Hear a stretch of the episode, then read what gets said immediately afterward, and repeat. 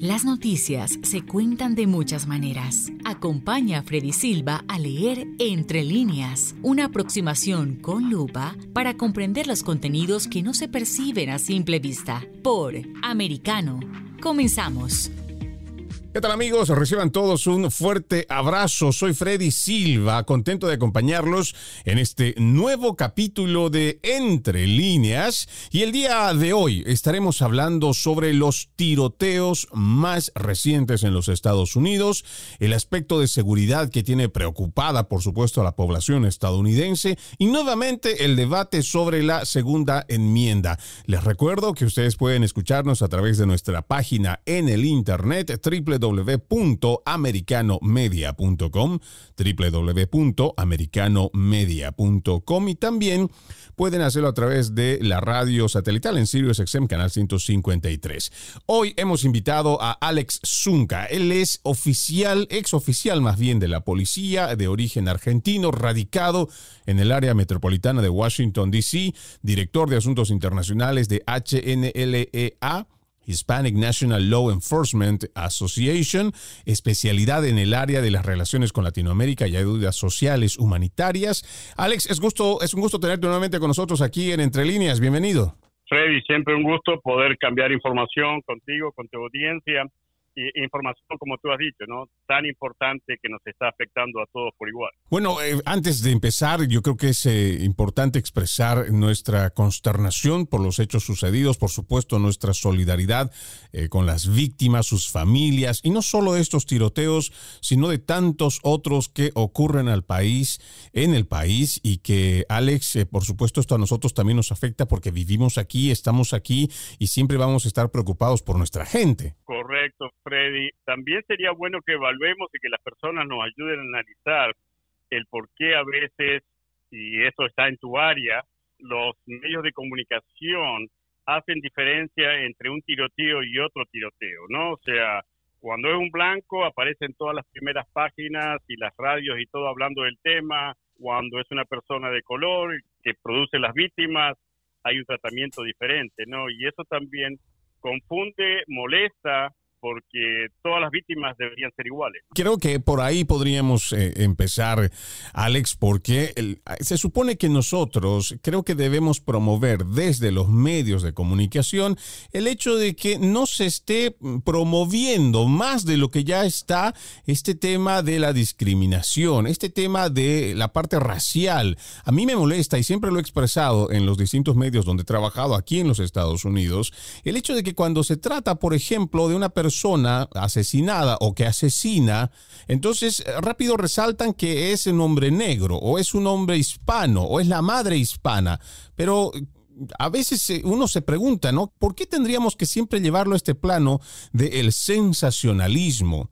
¿Por qué hacemos siempre esta diferenciación cuando un homicidio o un asesinato es la muerte de un ser humano? No estamos hablando de que le vamos a poner un color distinto a uno, no, es un ser humano, es la pérdida de una vida. Y como tú lo dices muy bien, el tratamiento que se da en los medios de comunicación, partiendo por ahí, es que estamos encontrando estas falencias y también podríamos decir fácilmente por una deducción lógica, creo Alex, que aquí tendría también un sesgo que estaría muy malintencionado, pero que sí estaría deliberadamente elegido, digámoslo así, este tipo de titulares que no hacen otra cosa que propagar el odio en vez de eh, hacer o luchar en contra de ello. Totalmente de acuerdo, Freddy, eso lo hablamos. Yo actualmente estoy digamos, como director internacional son cinco organizaciones de policías, eh, están los policías morenos con nosotros, ah, y es un tema que nos afecta y nos toca eh, casi diariamente porque eh, también son heridos policías,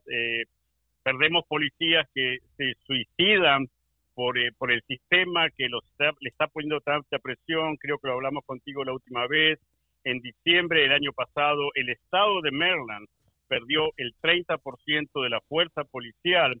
Uh, y lógicamente se puede haber habido policías malos, pero la mayoría son policías buenos, pero que dijeron, ¿sabe qué? Como está la cosa, me maltratan, me sacan el poder, eh, me sacan el dinero. Entonces ya eh, ser un policía y esa visión que uno tenía y las familias tenían sobre el policía eh, va decayendo justamente por el maltratamiento de los medios de comunicación y disculpa, muchos medios se podrán enojar con esto, pero es la realidad que yo la vivo todos los días en las calles, hablo con las personas, hablo con los oficiales, los que se retiran y me dicen, ah, Alex, esto, este país ya no es el mismo hace 20 años atrás, esto ya hoy eh, estamos muy preocupados, tengo que temer por mi vida, no puedo actuar como se me ha capacitado en la academia, entonces prefieren dar un paso al costado antes de que una persona con un telefonito solamente lo filme cuando él quiere y después tenemos los derechos humanos pidiendo inmediatamente que ese oficial sea retirado de la fuerza. O sea que creo que es momento que tenemos que parar esta pelota que está pasando aquí en esta gran nación, bendecida nación, y empezar a evaluar realmente las situaciones fuera de la ideología, fuera del partidismo, fuera del fanatismo. Tenemos que empezar a, escucharlos sobre todo, Freddy, porque muchas veces eh, cuando hablamos como tú y yo estamos hablando ahora, vamos a tener mucha gente que va a gritar sobre nosotros porque no quiere que hablemos con sentido común. Y aquí yo creo que también hay que hacer, eh, añadir, eh, sobre todo, Alex, que cuando estamos hablando de un efectivo policial que además que representa la ley y que por muchos años, yo creo que desde que llegué a este país, algo que me, me impresionó muchísimo era el hecho de que la autoridad como tal era respetada, pero además era una persona con la cual tú te podías sentir protegida. Era, y como en todo tipo de situación difícil, al primero que tú acudes es a la policía. Pero cuando uno empieza a revisar esta parte de la historia, eh, de no muy lejos, estamos hablando del 2020, este movimiento de Black Lives Matter, este tipo de destrozos, además que no solo estamos hablando de eh, cierto sector de la, de la comunidad, estamos hablando desde los políticos que incentivan a la gente con este movimiento del defund de police, que prácticamente se traduce en todo lo que tú has mencionado. Ya el policía prefiere dar el paso al costado, incluso dejar que mucha de la delincuencia pase como lo estamos viendo en muchos estados como California, el estado de Nueva York, donde realmente ya no vale la pena también para el policía arriesgar su vida porque la ley ya no lo protege, porque han hecho lamentablemente con este tema ideológico, que, se, que, haya una falta de respeto, que, que, ya no existe esta falta de respeto como lo debería de ser ante la autoridad. Entonces, hoy encontramos que existe este tipo de violencia armada o no armada, pero existe distinto tipo de nivel de criminalidad en el cual va aumentando y no se está haciendo lo que incluso desde el mismo podio el presidente Joe Biden dijo, hay que financiar a la policía en lo que va de su discurso del Estado de la Unión de este año, pero no estamos viendo eso de forma efectiva, porque otra vez, ahí tenemos a los efectivos de la policía que, como tú lo mencionas muy bien, pues tienen este temor de actuar como se los ha preparado. Y te digo más, eh, y lógicamente, y esta mañana justo estuvimos hablando el tema en una pequeña conferencia con las organizaciones, porque bueno, tú sabes que esta es la la Semana Nacional de la Policía y aquí en Washington eh, hemos estado en la semana con compañeros que vienen de todas partes de, los Estados Unidos y ese es el tema, el tema en secreto, a, voces eh, calladas. Ahí hablabas con las personas oficiales y no, mira, eh, increíble, hay, hay, oficiales que no quieren cargar las esposas, no quieren cargar las esposas para no verse obligado de esposar a alguien y que alguien lo esté filmando y, y le crea una situación Imagínate que un oficial que tiene 20, 21 años, 22 años y mucho con una carrera intachable, ¿ok? Lo toman justamente porque no lo toman en toda la situación. Cuenta cuando el oficial actuó mal, pero no muestran todo lo, que pasó antes y esa persona queda retirada de la policía, pierde su pensión a los 50, 55 años, ¿ok? Y el gran problema que tenemos es que eh, no, no estamos reclutando oficiales con la cantidad que se necesitan y tenemos que entender que estos oficiales que van a salir de la academia también son a veces tocados por el sistema que ya son acondicionados, son condicionados ya que, bueno, mira, cuando salgas a la calle no puedes hacer esto, no puedes hacer lo otro. Y entonces tenemos por otro lado el crimen, el crimen internacional, okay, ah, que se mueve, el crimen que se mueve en nuestras ciudades, en nuestros condados, que saben que, mira, el policía no va a actuar, el policía no va a reaccionar, la respuesta policial pasó de, de ser de dos, tres minutos a 20, 25 minutos, de todas formas te arrestan, vas a la corte y el oficial está dos días escribiendo el informe y el criminal eh, eh, en menos de 24 horas está en la calle. Y creo que ahí es donde también sería bueno que la gente tome conciencia, ¿no? Porque el hecho de que se esté haciendo o se esté llegando a este punto, lo que está haciendo es decirle abiertamente al criminal, al delincuente, al ladrón, al saqueador, a ese que sabe ¿no? Que está escuchando y que está al pendiente de lo que está pasando, pues es momento de actuar. Y el momento de actuar se traduce en tantas imágenes que vemos, por ejemplo, en el, en el estado de California, donde ya no les interesa la gente está mirando, ellos simplemente ingresan con sus bolsas, ellos van y, saben que tienen incluso un promedio de eh, no llegar a los mil dólares, creo que un poco menos de 900, un poco más de 900, voy a equivocarme porque cada condado también tiene cierta regulación, pero entonces es como que ellos ya tienen todo fríamente calculado y saben hasta dónde van a poder robar, y entonces, y la gente también, básicamente es lo que tú dices, ¿para qué me voy a meter? Si cuando hago esto, incluso si yo solo me pongo a defender a alguien, con este tipo de ideologías que se han ido eh, incrementando dentro de, la, de esta nueva sociedad del siglo XXI, el que ayuda puede terminar siendo perjudicado, procesado, acusado. Entonces, estamos haciendo, lamentablemente, que nuestra sociedad esté entrando en una etapa de inseguridad creciente, sistemática, y lamentablemente lo estamos apoyando a que de esa forma sea, mientras eh, estamos callados y no apoyamos primero a quienes nos protegen, en este caso la policía. Vamos a ir a nuestra primera pausa, Alex. Al volver vamos a comenzar a leer entre líneas precisamente lo que ha pasado en cuanto a estos tiroteos y vamos a ir desglosando poco a poco lo que ha pasado para también tener una idea de cómo se está presentando este caso, porque incluso lo van a calificar como un delito de odio. No se olviden, estamos en Entre Líneas a través de Americano. Ya volvemos. En breve regresamos con Entre Líneas, junto a Freddy Silva por Americano. De la mano de la reconocida periodista Rocío López Real, los conservadores españoles en el exterior podrán mantenerse informados de los últimos acontecimientos censurados por la mayor parte de los medios subvencionados por la actual administración. Escúchanos cada fin de semana. Más voz, cada sábado, 1 p.m. Este, 12 Centro, 10 Pacífico por Americano. Más Voz está disponible para ti cuando quieras. Accede a toda nuestra programación a través de nuestra aplicación móvil Americano Descárgala desde Apple Store o Google Play y mantente informado con nosotros. Iberoamérica hoy. Un análisis de los acontecimientos políticos y sociales y su impacto en nuestra región. Entrevistas con los protagonistas de los temas relevantes, puntos de vista distintos, para que saques tus propias conclusiones. Conducido por Mario Pacheco y Mamela Fiallo. De lunes a viernes en vivo 12 pm este, 11 centro, 9 pacífico por Americano. Ideas, argumentos, posturas y visiones, sin desperdicios. Escucha, concuerda o difiere con los postulados de José Aristimuño y Jimmy Nieves, quienes debaten con vehemencia de lunes a viernes a las 9 pm este, 8 centro, 6 pacífico por Americano. Noticias e información del acontecer de nuestra región con sabor caribeño. Acompaña a Diulca Pérez e infórmate de lunes a viernes en vivo 9 a.m. Este, 8 Centro, 6 Pacífico por Americano. La economía es el eje central de la vida diaria. Infórmate de los temas importantes del acontecer económico y empresarial en Ahora con Alberto Padilla de lunes a viernes, 4 p.m. Este, 3 Centro, 1 Pacífico. En vivo por Americano.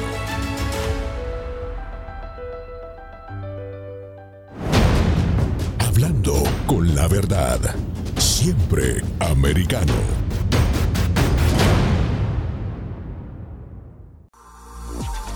Estamos de vuelta con Entre líneas, junto a Freddy Silva por Americano.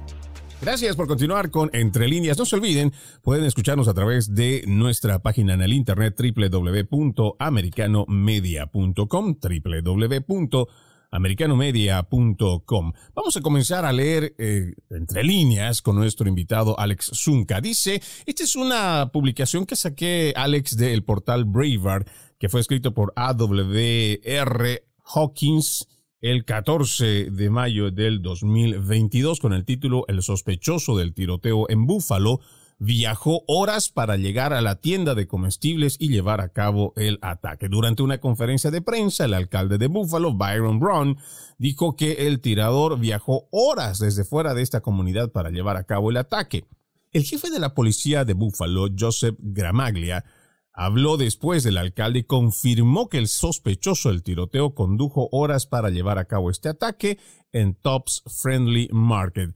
Gramaglia describió al sospechoso como un hombre blanco de 18 años, Dijo que al llegar a la tienda de abarrotes el sospechoso salió de su vehículo y estaba fuertemente armado. El sospechoso disparó a cuatro personas en el estacionamiento, tres de las cuales murieron. Me detengo aquí solamente para hacer hincapié otra vez en esto que nosotros llamamos la forma en cómo se presenta esta información, hablando de que el mismo encargado, jefe de la policía, haga esta distinción, lo que hablábamos, Alex, de decir un hombre blanco de 18 años. Es un joven de 18 años, pare de contar. Exactamente, Freddy. Hace una semana atrás también tuvimos un incidente donde un filipino moreno, digamos, como nos dicen ahora que somos marrones, algo que yo no entiendo, ¿no? Porque estamos los blancos, los marrones y los, los morenos, que y ahí tú, lo ves, tú ves en la, en la puntuación de cómo da la información. Y cuando es un blanco, ah, sí, es un blanco, un asesino, un supremacista, ok, pero cuando en la ciudad de Baltimore, todos los días, ah, lamentablemente hay incidentes y la mayoría de ellos son eh, color, ah, no se informa de esa manera, las autoridades no lo dicen de esa manera. Evidentemente, Freddy, evidentemente estamos ante una campaña no solamente eh, con el tema de la seguridad de esta nación, se están metiendo con las, nuestras familias. Si tú ves en la semana pasada ya hubo algunas situaciones, confrontaciones mismo aquí en Baltimore, en la iglesia católica, unas personas vestidas como de Satán, se metieron en el servicio. Yo vengo de los 70, yo vengo del ejército de Argentina, creo que ya lo he dicho contigo, yo combatí a estas facciones comunistas que en los 70 se quisieron meter en Uruguay, se metieron en Argentina. Uh, y para mí esta historia yo ya la vi, ya la viví, ¿ok?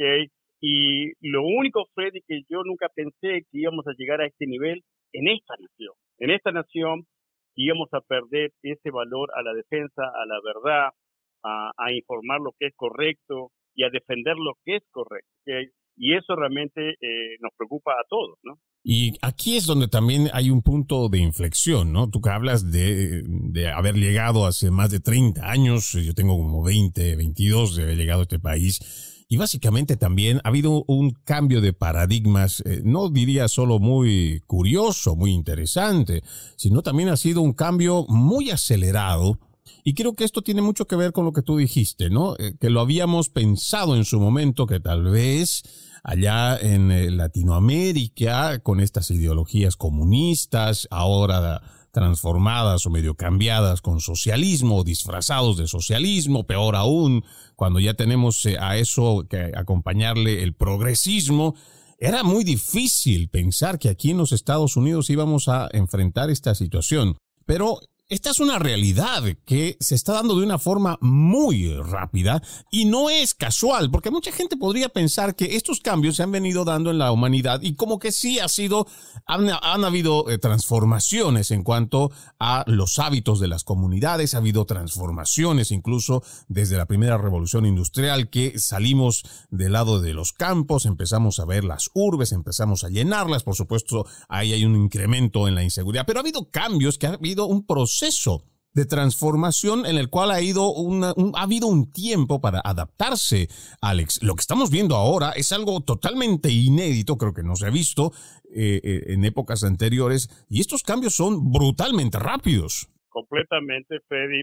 justamente anoche estábamos apoyando eh, el primer film, película uh, sobre El Salvador, aquí en, en, Maryland, de un cineasta salvadoreño, donde te recomiendo, te lo voy a pasar después para que veas la película, porque te muestra El Salvador cómo es la vida de un salvadoreño todos los días, especialmente hace 10, 15 años atrás, después de salir de los conflictos que ellos vivieron, con el temor que vive la persona, eh, preocupada por todo, de no y todo se maneja en la calle sobre buses escolares y personas y taxis. Y yo veo eso que yo pensé que superado, y anoche mismo al llegar al teatro, eh, el teatro por las condiciones que, están ahora, ¿no? Los, los, protocolos, nos pidieron el cartón del COVID, que tuviéramos la máscara, y hablábamos, había dos oficiales que estaban ahí conmigo y, y hablábamos y, decíamos, pero mira una cosa, acá nos están pidiendo ahora máscara y todo eso, y yo estoy en la hispano, en, todavía con aquí con el secretario de Estado, y mi trabajo es con la comunidad todo el tiempo, pero uh, mientras estamos cuidándonos aquí, que la máscara, que si te vacunaste, no te vacunaste, si puedes estar acá, nuestras fronteras, Freddy, y yo tengo mucho tiempo de trabajar en Latinoamérica contra el crimen y drogas, Nuestras fronteras están completamente abiertas. Yo tengo más de 15 niños aquí en el condado, una chiquita de 8 años que no habla ni español, de Guatemala. Estamos trabajando con el consulado para saber qué clase de vacuna esa chica recibió en su vida en sus 8 años. O sea, lo que te estoy diciendo es que, por un lado, pedimos que hay que tener este cuidado, hacer lo demás. Por otro lado, y, sabemos tú y yo como hispanos que somos inmigrantes lo importante es llegar a esta nación y tener una mejor vida, pero al mismo modo estamos, nuestras fronteras están abiertas. Hoy tienes cantidad de mulas, mulas, de pandilleros, de terroristas, que ya las agencias lo han dicho, y nadie está hablando del caos, del gran problema que tenemos en la frontera, ¿ok? Entonces, por un lado te dice, no, tú para hablar de este tema tienes que tener esta clearance en seguridad y toda la vida yo lo escuché. Y por otro lado, tenemos una frontera completamente abierta donde el crimen hoy, el crimen, y ya lo hablamos la última vez contigo, no es tanto la droga, sino el tráfico y venta de órganos, ¿ok? Entonces, eh, eh, en un momento decimos, ¿qué estamos hablando? ¿Qué está hablando Washington DC? ¿Qué está hablando la Casa Blanca? ¿qué estamos hablando? Porque esto es irónico. Por un lado, te asustan, tienes que hacer esto, tienes que hacer lo otro, y por otro lado, permitimos que este país hoy en día sea abierto a cualquier persona y, y lo peor de todo, a criminales. Y esa es una realidad y creo que tenemos la suficiente documentación porque como tú lo decías, hay hasta terroristas identificados, se habla más de 40, que incluso el señor Mallorca es cuando estaba frente al comité del Congreso, no supo decir, o bueno, me imagino que también por tema de seguridad, pero no quiso decir ¿Dónde es que están estos 40? Porque de que se ha confirmado que están dentro de los Estados Unidos, lo están. Pero lo que tú mencionas es mucho más importante. ¿Cómo es posible que tengamos esta hipocresía, porque no le veo otra palabra, de que dentro de los Estados Unidos y con los estadounidenses vamos a tener y ser rigurosos, incluso al punto, este gobierno de Joe Biden ha llegado al punto de poner entre la espada y la pared al ciudadano estadounidense de que si no se vacuna, pierde su trabajo. Como que muchos lo han perdido y otros se han tenido que ver obligados a recibir esa vacuna. Pero entonces cuando hablamos de la frontera está totalmente abierta y no lo dice Freddy Silva. Hay muchísimos reporteros independientes porque si usted se va a basar solamente en esta prensa hegemónica, que le va a contar solamente lo que le interesa contar y le va a hablar solamente de lo triste, de lo malo, eh, más bien de lo triste, de lo empático y de lo buenos samaritanos que todos tenemos que ser, que yo no creo, o sea, para mí no es que estemos en contra de toda esta gente, lo que estamos pidiendo es que haya un control en la frontera, porque de ahí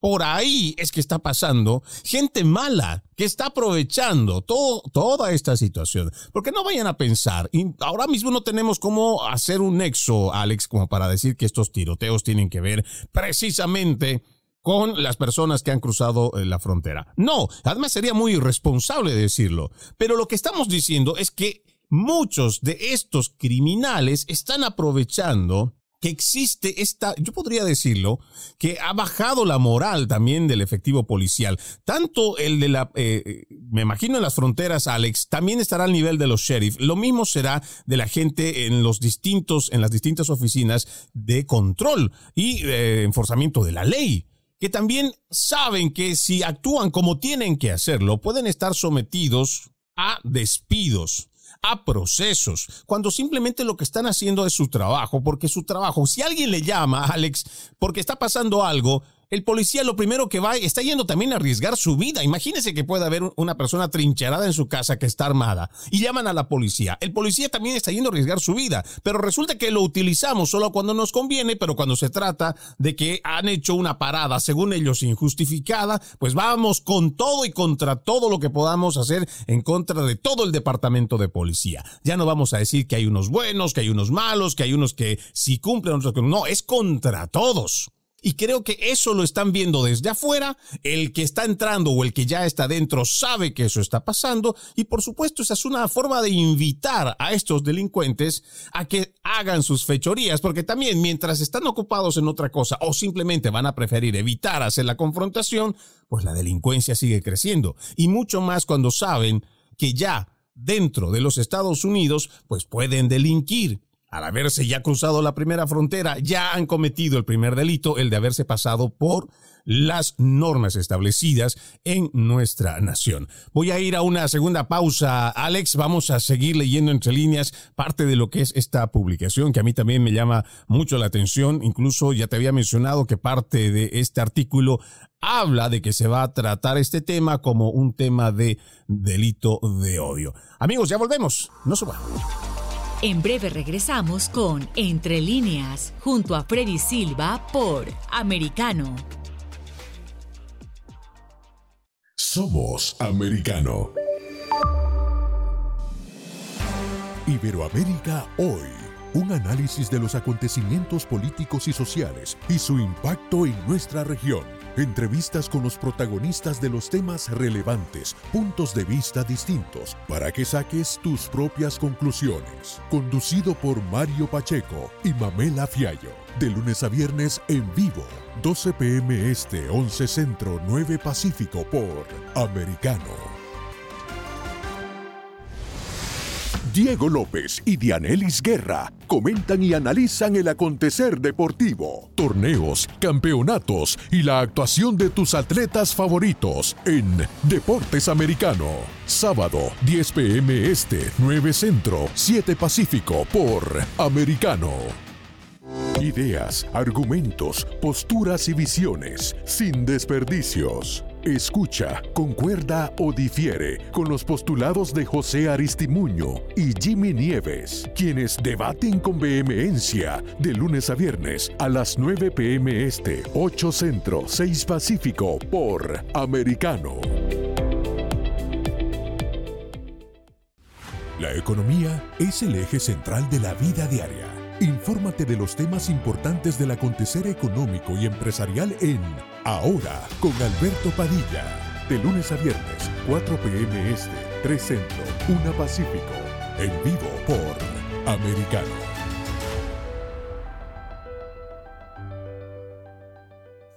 Comienza tu día bien informado. De mañana con Americano. Junto a Gaby Peroso y Jolly Cuello. Quienes te presentan la revista informativa de las mañanas. Conéctate con nosotros en vivo de lunes a viernes de 7 a.m. Este, 6 Centro, 4 Pacífico por Americano. Donde pasan los hechos, siempre americano. Infórmate con Lucía Navarro de los temas importantes del día que impactan tu vida. Conoce el contexto de los hechos con el análisis de especialistas. Únete a Actualidad Noticiosa de lunes a viernes a partir de las 10 pm este 9 Centro 7 Pacífico por Americano. Estamos de vuelta con Entre líneas junto a Freddy Silva por Americano. Continuamos con más de Entre líneas. Hoy estamos hablando sobre los recientes tiroteos en los Estados Unidos el aspecto de seguridad que preocupa a la población y tenemos como invitado a Alex Zunca, ex oficial de la policía, de origen argentino, radicado en el área metropolitana de Washington, y estábamos haciendo la lectura entre líneas, Alex, y continuando con el mismo, dice que el sospechoso entró a la tienda e intercambió disparos con un oficial de la policía retirado de Buffalo que trabajaba en la tienda como guardia de seguridad. El guardia golpeó al sospechoso con al menos una ronda de disparos, pero el blindaje del sospechoso lo protegió de la bala. El sospechoso luego mató al guardia de seguridad y se movió por la tienda disparando a otras personas. Em, me detengo aquí un poco em, porque ayer justo escuchaba una declaración de una persona allá en Búfalo que hacía referencia de que si más personas en el lugar hubieran portado armas, la cantidad de personas fallecidas hubiera reducido. Y aquí vamos a lo que existe este movimiento también en contra de las armas, en contra de la segunda enmienda. Realmente, ¿cómo tú ves esta parte, Alex? Porque si bien es cierto, muchos pacifistas dicen que el problema son las armas, yo veo que el problema más es una situación mental que no se está afrontando como se tiene que hacer desde el gobierno o desde las esferas del gobierno, los estados, los condados y las ciudades. Exacto, mira, uh, lo que tenemos que entender los ciudadanos de este país y que esto se ha ido, como dicen los mexicanos, se fue un desmadre, es la violencia doméstica. La violencia doméstica eh, ha sido tremenda durante la pandemia, sigue siendo tremenda los abusos uh, intrafamiliares. Eh, es un tema que hablamos eh, la semana pasada con el secretario de Estado y los cónsules eh, de varios países de Latinoamérica. Y entonces, esa es otra, otra situación, otro caldo que tenemos y que no se cubre. Pero yendo a, tu tema, si vemos las estadísticas, ¿ok? Lógicamente nadie va a, a hablar sobre estadísticas. Si tú ves las estadísticas de Texas, ¿ok? Texas tiene menos de estos incidentes o estos asesinatos. Why? ¿Por qué? Porque en Texas tú has visto las camionetas con su tremenda escopeta atrás, las personas cargan sus pistolas, ¿ok? Uh, nosotros lo hacíamos eh, muchas veces cuando íbamos a tomar un café a un restaurante, no era eh, y no estabas con uniforme policial. Tú querías estar ahí con tu placa y tu pistola porque cualquier persona que pasara a tratar de cometer un robo en ese negocio, primero observan. Eso es lo que hace todo criminal. Y si un criminal observa que hay tres policías ahí adentro, aunque estén de civil, estate seguro que ese criminal se va a ir de ese lugar. Entonces, eso es algo que pasa en Texas. Eso es algo que, claro, no nos pasa en Maryland, no nos pasa en cierta forma en Virginia, tiene un poquito más de libertad. Yo siempre lo dije, el arma no mata a nadie. Aparte, si me van a decir a mí, entonces eh, tenemos, ya no debería, no debería haber autos en la calle porque cuando vemos la cantidad de muertes que producen las armas y que producen los vehículos por accidentes, entonces, ¿qué es lo que estamos hablando? Por eso digo, Freddy, nos falta, tenemos que parar en este país, tenemos que tomar la cordura, tenemos que escucharnos y, empezar a, a reagramar, porque día a día estamos perdiendo valores, estamos enfocándonos o nos hacen que nos enfoquemos en situaciones que realmente no están solucionando nada, al contrario, están agravando la situación día a día. Entonces, si en Texas funciona, ¿ok? ¿Cuál es el miedo? ¿Cuál es el miedo a que yo tenga mi arma? Si yo tengo mi entrenamiento, mi capacitación y mentalmente estoy bien, ¿cuál es el temor? Si yo la voy a usar para mi defensa, ¿no es cierto? Ah, y el criminal lo sabe, pero aquí no, aquí le estamos sacando armas, le sacamos poder a la policía, entonces el criminal, lógicamente, en este momento y en los próximos meses, y espero equivocarme, vamos a ver muchas más situaciones, no solo en los negocios, sino que ya están planificando en meterse en las propias iglesias.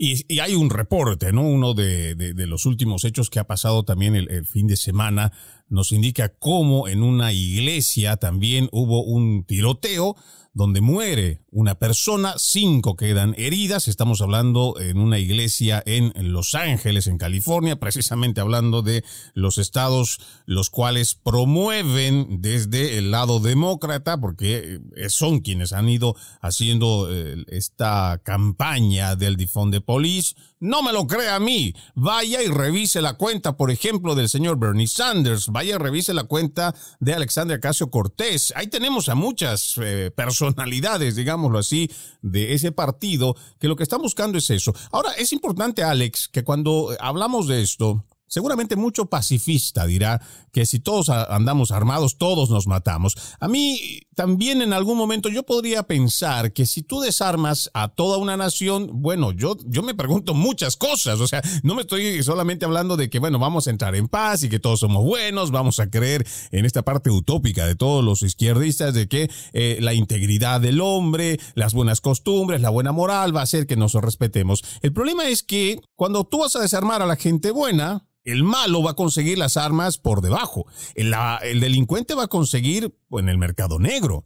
Y aquí el problema es que si tú no estás armado, el detalle es que no vas a tener oportunidad de defender tu vida o defender la vida de tu familia. Es tan difícil hacer entender esto a las personas, Alex, al punto de que sigamos promoviendo, como lo viene haciendo el Partido Demócrata, de ir en contra de la segunda enmienda de desarmar a la nación cuando ya tenemos ahí y lo estamos viendo, el delincuente que quiere delinquir lo va a hacer y ya sea con un arma, porque tú lo has dicho muy bien. Es la persona que utiliza esa herramienta para poder asesinar, porque vamos a poner un ejemplo, Alex. Una, un cuchillo un cuchillo de carnicero, vamos a decir uno grandote, uno de, uno de esos cuchillos grandes, que está en una mesa, si lo utiliza un chef va a preparar uno de los mejores platillos y va a utilizar esa herramienta con un buen fin. Pero si ese mismo cuchillo está en manos de una persona desequilibrada en la mente o con cualquier tipo de problema mental,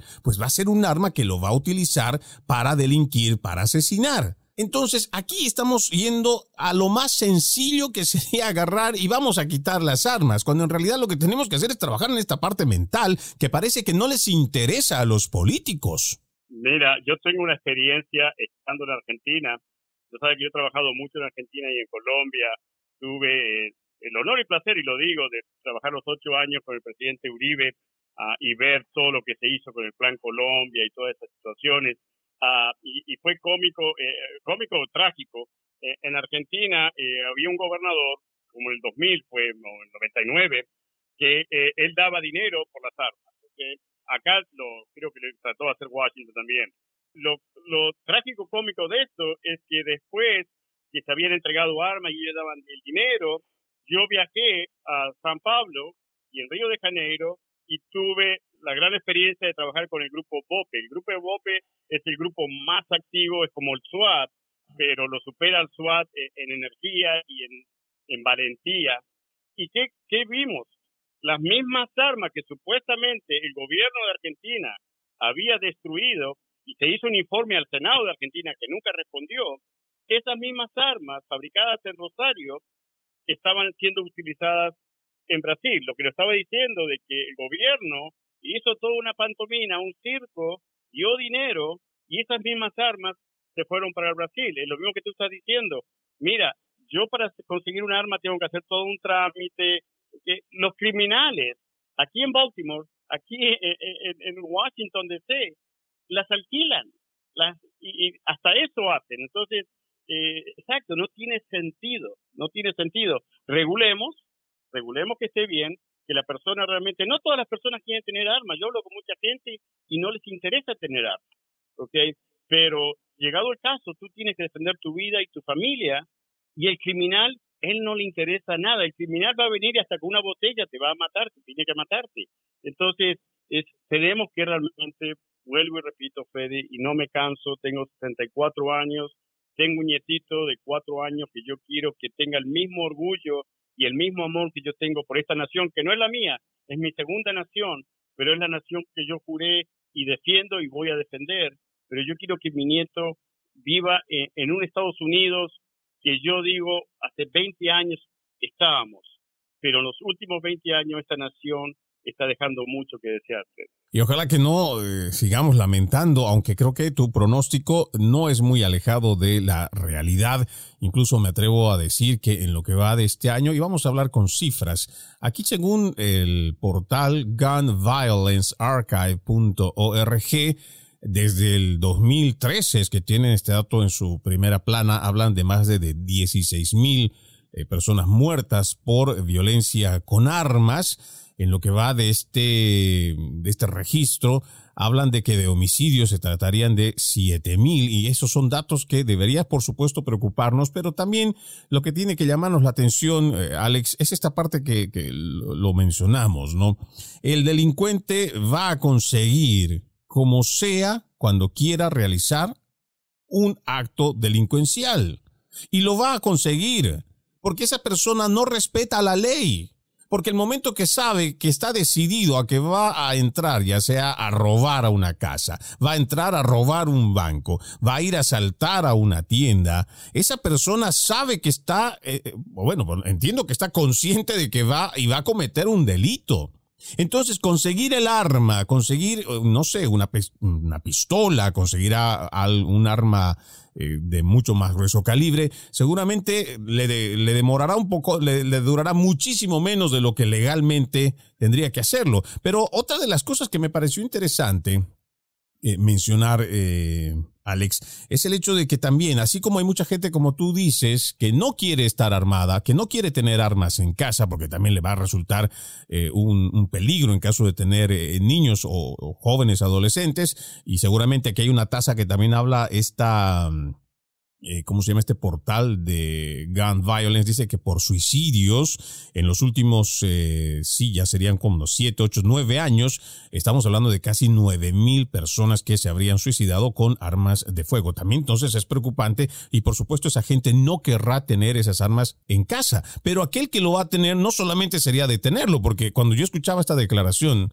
eh, de esta persona que decía que si más personas estuvieran armadas, pero también el asunto es que estas personas no solo deberían de estar armadas, sino también recibir ese entrenamiento, el cual tú dices, porque no es sacar el arma y simplemente disparar. Ya hay normas que están establecidas y seguramente algunos estados serán mucho más estrictos que otros, pero la norma general ya está establecida. Tiene que haber una revisión, tiene que haber un control y la persona tiene que estar capacitada y preparada para el uso de armas. Voy a una pausa, amigos, no se muevan, ya regresamos con más de Entre Líneas.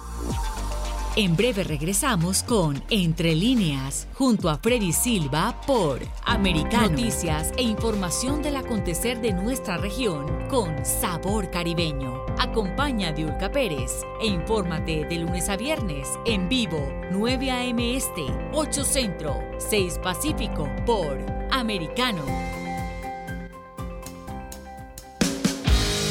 Donde vive la verdad. Somos americano.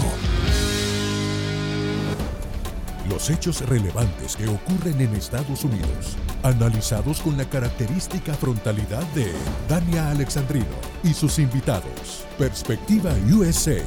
Conéctate de lunes a viernes, 8 p.m. Este, 7 Centro, 5 Pacífico. En vivo por Americano. Perspectiva USA está disponible para ti cuando quieras. Accede a toda nuestra programación a través de nuestra aplicación móvil americano. Descárgala desde Apple Store o Google Play y mantente informado con nosotros. La economía es el eje central de la vida diaria. Infórmate de los temas importantes del acontecer económico y empresarial en Ahora con Alberto Padilla de lunes a viernes, 4 p.m. Este, 3 Centro, 1 Pacífico. En vivo por Americano. El antídoto rojo extra está disponible para ti cuando quieras. Accede a toda nuestra programación a través de nuestra aplicación móvil americano. Descárgala desde Apple Store o Google Play y mantente informado con nosotros. Los hechos relevantes que ocurren en Estados Unidos, Europa, Asia y Medio Oriente, vistos con la mirada experta de la internacionalista Lourdes Subieta, en Así está el mundo, de lunes a viernes, 11 a.m. Este, 10 Centro, 8 Pacífico, en vivo por Americano. Ideas, argumentos, posturas y visiones, sin desperdicios. Escucha, concuerda o difiere con los postulados de José Aristimuño y Jimmy Nieves, quienes debaten con vehemencia de lunes a viernes a las 9 pm este, 8 centro, 6 pacífico por Americano.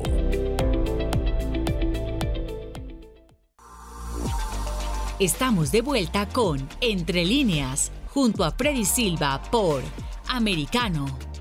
Seguimos nuevamente con Entre líneas con nuestro invitado Alex Zunca. Alex, hablábamos de esta situación que tampoco se está mencionando mucho y si lo están haciendo algunos medios de comunicación, pues tampoco hablan con la veracidad con la que se debería mencionar. Y hablo precisamente de este tiroteo que ocurrió en una iglesia en Los Ángeles, California. Este tipo de em, tiroteos a diferencia, por ejemplo, del que, está, del que estuvimos mencionando en Búfalo, resulta que este no es calificado como un crimen de odio. Esto no es calificado siquiera por quienes redactan. Eh, déjame ver aquí. Esto lo he sacado de msm.com. Es un artículo de F, Imagínate de semejante medio de comunicación, pero dentro de lo que yo leo, y voy a ir saltándome muchas, eh, muchos párrafos, dice al menos una persona fue asesinada, otras cinco resultaron heridas. En un tiroteo en la iglesia, la policía arrestó al presunto autor del tiroteo que disparó contra varias personas, el alguacil eh, de Orange informó que la persona falleció en el lugar de los hechos, mientras que otras cuatro están heridas de gravedad en el hospital, estamos trabajando para tener información lo más rápido posible, pero otra vez, Aquí no se menciona el hecho de que también hay un crimen de odio, porque esa persona entró a una iglesia, ¿sí? Y entró y asesinó, y si no hubiera sido por el acto valiente de muchos de esos feligreses que estaban ahí, el desenlace hubiera sido peor. Así es, y, no nos olvidemos de algo, y ahora estamos hablando de las armas, sería bueno que algún periodista, periodista, medio de comunicación, investigara la cantidad de armas aunque estén registradas, en manos de senadores, congresistas, funcionarios demócratas. Te vas a sorprender. Te vas a sorprender que los que más hablan, que te digan que tú no tengas un arma y derecho al arma, ellos son amantes de las armas también y todos tienen, porque eso está registrado. Pero volviendo al tema de, las iglesias y esto, ah, lamentablemente eso está pasando. En cierta forma, en el estado de Maryland, yo soy aparte de un movimiento nacional ahora que se llama Faith Blue and Community, que es la, iglesia, la policía y la comunidad. Y es un tema que lo estamos discutiendo, no solamente ante una situación de disparos en una iglesia, Freddy. Yo lo que estoy explicando a muchos pastores hispanos que a veces no, es solamente tener un plan de escape, un plan de una emergencia. Si tú tienes un problema en una iglesia, y hay varias iglesias que por lo menos estamos trabajando con ellos y aceptan, ¿no es cierto?, poner también cámaras, lógicamente a veces por la privacidad tú no pones cámara dentro de la iglesia, pero eh, lo que te quiero decir, hay forma de prevenir esta violencia que está creciendo, pero la mejor forma es estar informado, es evaluar la situación, no dejarnos mal informar como nos mal informaron por toda esta pandemia, okay, que vivíamos en temor, vivíamos todo eso y mira qué milagro, pasaron las elecciones, eh, la persona que tenía que seguir no siguió y ahora ya tratamos de volver, pero los demócratas también se dieron cuenta que este temor del COVID, este de mantenerte a ti asustado, no vayas acá, no hagas esto, que también es una forma de mantenerte a ti encerrado, confiscado. Entonces, bueno, el COVID sigue estando entre nosotros, como este tema que estamos hablando contigo, que es la violencia la inseguridad que está aumentando, la falta de respuesta policial, nuestras fronteras abiertas, todo este problema que estamos viviendo y que no reaccionamos porque no lo ves en los grandes medios de comunicación, cuando sería un tema que debería estar en primera plana, porque estamos hablando de la vida y la seguridad y el bienestar de los ciudadanos. Y por supuesto, aquí no se trata de, mencionar, por ejemplo, solamente un credo, pero realmente es importante que la gente lo sepa, es importante que el país esté enterado, no solamente cuando se trata del asesinato a tiros, ya sea del perpetrador como el de la víctima de color, no, tiene que ser cualquier ciudadano de los Estados Unidos, tiene que eh, estar informado y la noticia tiene que ser presentada de la misma forma. Por ejemplo, aquí tengo un artículo que lo tengo de AP, de Associated Press, también de Buffalo, Nueva York. Y el primer párrafo, mira cómo me llama la atención la forma en cómo lo plantean. Dice, el joven que mató a, tiros a 10 personas en un supermercado había estudiado la composición demográfica de la zona y quería atacar un lugar donde haya alta concurrencia de personas negras. Aquí tenemos un medio que abiertamente está diciendo que este es un hombre blanco que fue a buscar personas negras para matarlas. ¿O cómo tú lo entiendes? Gracias a Dios sé cómo analizarlo, pero lo entiendo como el periodista lo está escribiendo. El periodista está haciendo un tema racial, está un tema de, de que están viniendo por nosotros, uh, y no. Yo también le digo a mis amigos mis hermanos morenos, ya también basta, ¿ok? Porque también podríamos decir, yo como hispano, mira, yo soy un poco víctima de la de discriminación racial, porque el problema que yo tuve físicamente de mi corazón, la cirugía que tuve de emergencia, pero le habilitó a mi jefe de la policía, donde eran 265 oficiales morenos y éramos solamente dos blanquitos en esa división, en esa policía de escuela, a como cierta forma diplomáticamente separarme, porque yo eh, en Baltimore lo veía, yo veía el abuso que hace la comunidad morena sobre nuestros niños, sobre nuestros jóvenes latinos, indocumentados, cómo los eh, amenazaban, cómo los golpeaban. Yo lo he visto a personas apuñaladas. Y cuando tú ibas a las autoridades de Baltimore o al mismo jefe de la policía, oh, no, no, de ese tema no quiero hablar. Oh, pero cuidado, cuidado que fuera al revés, que fuera un latino que golpeaba a un moreno. Entonces, mira, Dios, gracias a Dios, nos está viendo a todos. Y yo creo que Dios vamos a ir a ese juicio final con Él. Pero mientras tanto, hay muchas personas sufriendo, Pedro. Y eso que tú mencionas, lo vivimos mucho aquí, eh, sobre todo en la Florida. Eh, me imagino que por la, el asunto demográfico de los hispanos que llegan mucho más a, a este estado. Y lo que tú dices es algo real que nosotros cuando tenemos oportunidad lo publicamos en las redes sociales y lo denunciamos como tenemos que hacerlo. Pero es importante por eso, Alex, que tengamos este espacio para poderlo hacer, que siempre exista este espacio para poder denunciar las cosas como son y poder hacer frente a esta desinformación que viene también desde los principales medios de comunicación. Voy a mi última pausa, no se muevan amigos, regresamos con más aquí en Entre Líneas. En breve regresamos con Entre Líneas, junto a Freddy Silva por Americano.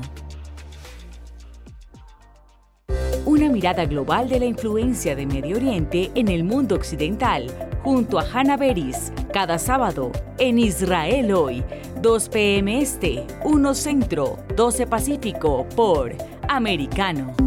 Los avances científicos y tecnológicos relevantes, Internet, redes sociales y el mundo de los videojuegos en Tech Talk con Pablo Quiroga. Conéctate de lunes a viernes, 2 p.m. Este, 1 Centro, 11 Pacífico, en vivo por Americano.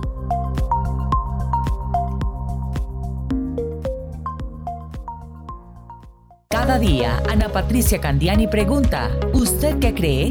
El programa en el que se consulta acerca de la realidad que vivimos, de lunes a viernes, 11 p.m. Este, 10 Centro, 8 Pacífico por Americano. Isabel Cuervo y su equipo indagan y rastrean los hechos para ofrecer una mirada profunda a las noticias, sus causas y consecuencias. Periodismo de investigación.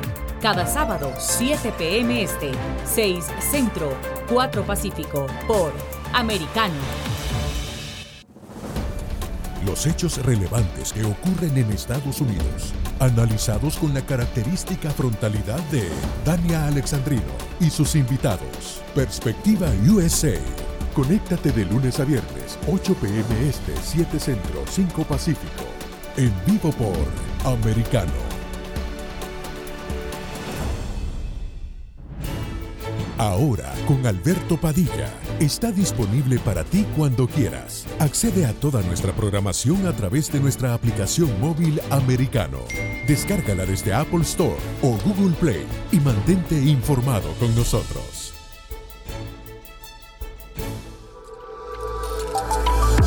Vive en la verdad. Somos americano.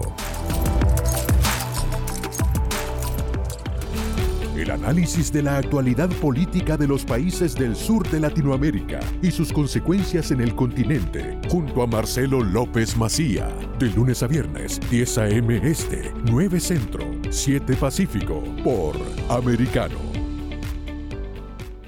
Donde están los hechos, somos Americano. Estamos de vuelta con Entre líneas, junto a Freddy Silva por Americano. Continuamos con más de Entre líneas en este último segmento. Estamos con nuestro invitado Alex Zunca, quien es un ex policía de origen argentino, radicado en el área metropolitana de Washington, D.C. Em, hablemos un poco eh, de lo que es tu trabajo, ya después saliendo de todo esto triste, de todo esto eh, terrible que pasa con respecto a los tiroteos en el país. Alex, para hablar un poco del trabajo que tú vienes realizando allá en el área metropolitana, hemos visto que eh, constantemente estás en actividades, sobre todo para poder ayudar no solo a la gente hispana dentro del área donde estás o en otros estados de la nación, sino también fuera del país. Ah, sí, bueno, eso es parte del programa Norte-Sur. Yo, este programa Norte-Sur comenzó hace más de 28 años atrás. Comencé para empezar a ayudar a mi país de nación, de nacimiento Argentina. Mi padre fue 33 años un policía, fue jefe de policía en Argentina. Y mi sueño, mi promesa, yo a veces muchas le digo a las personas, yo no fui guardaespaldas de Madonna por casualidad en el 96 era un trabajo que hicimos con la DEA para saber algunas situaciones, pero no obstante de mi labor, me he dedicado siempre a trabajar en las relaciones comunitarias, la policía y la comunidad. Aquí la gente me conoce por más de 30 años en esta, esta posición y lo que hacemos, gracias a Dios, en los últimos ocho años bajo esta administración del gobernador Larry Hogan, que nos ha abierto las puertas a los hermanamientos. Actualmente tenemos 21 países hermanados, ah, tenemos a México, tenemos a Brasil y tenemos Perú recientemente. Y lo que hacemos en las organizaciones de policías, nosotros levantamos donaciones, sillas de ruedas. Mañana el propio secretario de Estado va a estar cargando sillas de ruedas, más de 200 sillas de ruedas que las ponemos en un camión que Walmart, la compañía Walmart nos da, van a una cárcel en Tennessee. Los prisioneros las reparan y esas sillas ya reparadas, limpias, se van para eh, El Salvador para ser eh, distribuidas eh, en la comunidad. Y actividades como esta estamos haciendo siempre, lógicamente aquí, ya te digo, somos cinco organizaciones a nivel nacional. Ah, yo soy parte también de JACOA, que son los comandantes eh, de agencias federales, muchos retirados, muchos activos. Y nuestra tarea es permanente, la, la relación con la comunidad. Por eso estoy trabajando tan fuerte con Atlanta y con aquí en Maryland, con esto que te digo que se llama Faith Blue Community, porque pensamos que trabajando en esa triangulación, Freddy, entre las iglesias, la policía y la comunidad, vamos a poder realmente prevenir, anticipar y en todo lo posible reducir el crimen. Ojalá, ojalá que eso no solamente se, se esté dando por allá, lo, lo, vamos a necesitar creo que en muchos estados de la nación y para la gente que tal vez quiera contribuir, colaborar con esta actividad que ustedes realizan, eh, Alex, ¿dónde, eh, alguna página en especial, algún lugar donde, donde puedan también, eh, no sé, ponerse como voluntarios o también eh, ayudar con esta causa? Ah, sí, bueno, lo pueden hacer a través, oficialmente, digamos, yo dependo de la, de la oficina del secretario de Estado de Maryland para mi relación con Latinoamérica, con las policías. Pueden escribirle a la secretaría y explicarle que le interesa todos estos programas que hace el Estado, pero en la parte, digamos, público-privada de las organizaciones de policías, todas nuestras organizaciones tenemos una página web, la nuestra es cinelea.com, pero yo puedo pasarte la información más adelante. O si las personas quieren saber más, me pueden llamar directamente a mi teléfono, el 240-372-5433, y yo con gusto les puedo dar información de lo que estamos haciendo, lo que estamos planificando, cuáles son nuestros objetivos, y lógicamente, cuando más voluntarios tengamos, mucho mejor, porque vamos a tener voluntarios de los buenos y no de los malos. Y queremos que los jóvenes, eh, como te dije la última vez, estamos impulsando para que aquí los muchachos con Green Card puedan ser oficiales de policía en el estado de Maryland. Así que eh, la información está abierta y los esperamos y necesitamos, porque al crimen, la única forma que lo podemos combatir es, como dice un eslogan que yo uso, todos nosotros, cada uno de nosotros. Agradecidos por tu participación, estuvo con nosotros Alex Zunca, como ya le dije, ex policía de origen argentino, radicado en el área metropolitana de Washington, director de Asuntos Internacionales HNLA, Hispanic National Law Enforcement Association. Les damos las gracias a todos por habernos acompañado en esta edición de Entre Líneas. Soy Freddy Silva, los invito a que continúen con la programación de Americano. Entre líneas, un programa en el que leemos un poco más de lo que está expresamente escrito o dicho.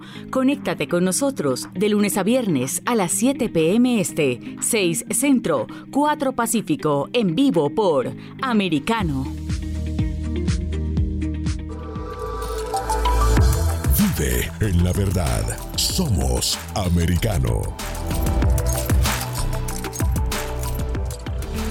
El análisis de la actualidad política de los países del sur de Latinoamérica y sus consecuencias en el continente, junto a Marcelo López Macía, de lunes a viernes, 10 a.m. Este, 9 Centro, 7 Pacífico, por Americano.